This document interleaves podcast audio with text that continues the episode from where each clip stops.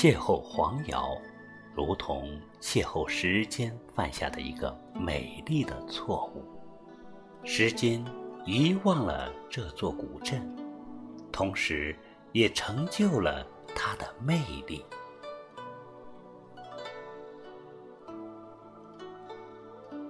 藏于深山之中的黄瑶古镇，陆路交通是非常不便的，因此水才是黄瑶传奇的起点和终点。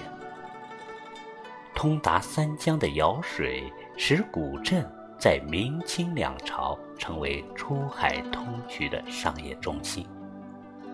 到了民国时代，随着瑶江水位的下降，古镇也失去了旧日的繁华，重新与世隔绝。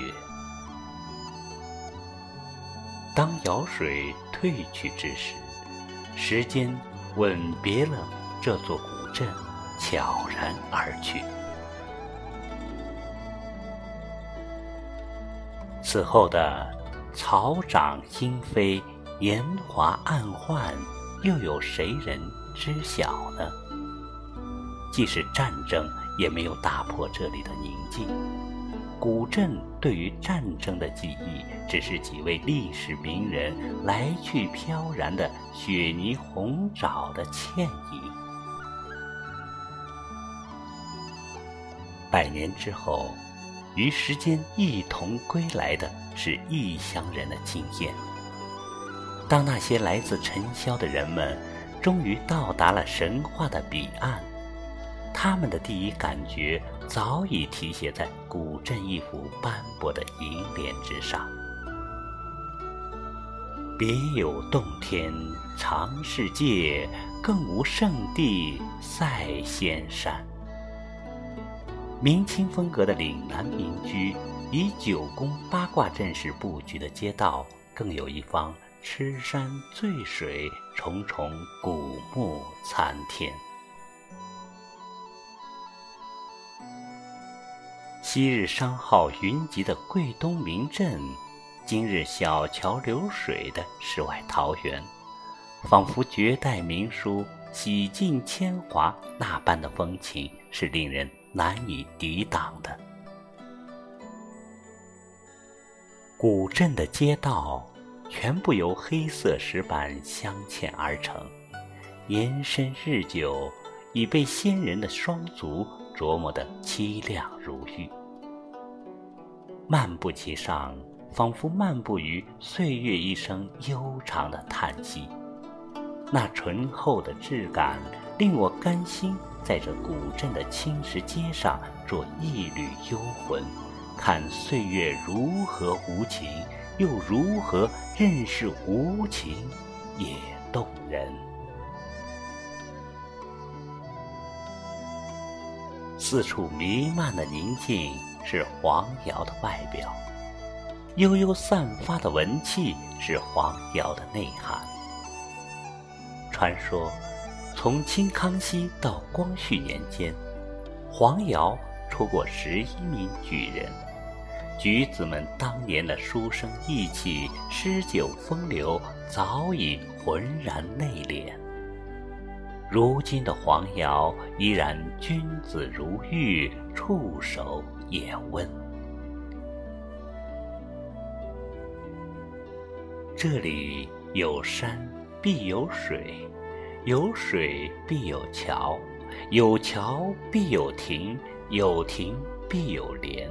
有莲必有匾，一块块牌匾如同一张张泛黄的古镇的名片。所谓温柔敦厚，所谓骨感峥嵘，昨日种种尽在不言之中。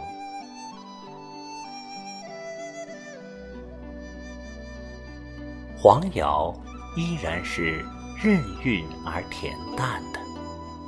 这里的人们要山，虽然他们并不知道自己是仁者；这里的人们要水，虽然他们并不知道自己是智者。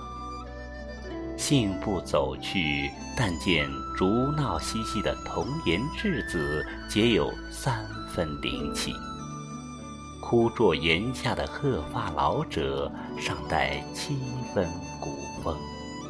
便是柴门犬吠，舍里鸡啼，梁间蜀香，但凡此间风物，皆有一段洒脱悠然的风流态度。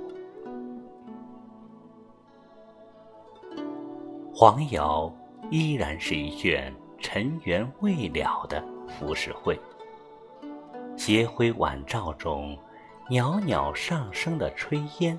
是古镇的呼吸，锤衣舂米的闷响是古镇的脉搏，而阡陌铝巷间的声息歌哭是古镇的灵魂。青石街上的木门常常是厚重而细节丰盈的，推开来时吱呀一声，仿佛苍凉的记忆。由沉睡中醒来，慵懒地打了个哈欠，迈进去便有一脚踏空的晕眩，如同穿越时光的隧道，恍然若失而不知今夕何年。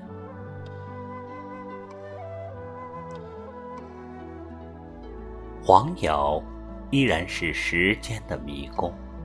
当你凝望那琉璃彩瓦画栋雕梁，仿佛你凝望的是历史，其实你凝望的是时尚，五百年前的时尚。当你走过一条条静谧幽深的青石老街，仿佛你穿越的是寂寞，其实你穿越的是繁华康乾盛世的繁华。当你抚摸那褪色的门楣、模糊的雕像，仿佛你感受的是粗朴，其实你感受的是精致，是流年篆刻、风描雨绘的精致。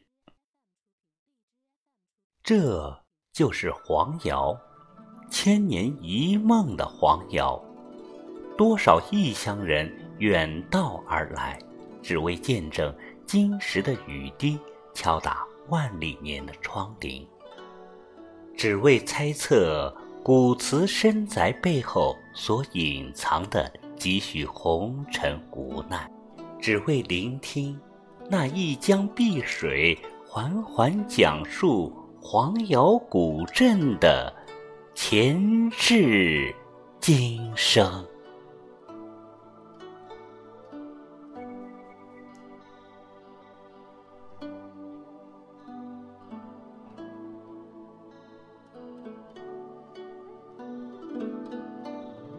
亲爱的朋友们，这里是荔枝 FM 二九九六五幺，我是主播太阳石。刚才为您诵读的这篇文章是《邂逅黄瑶》，作者王维。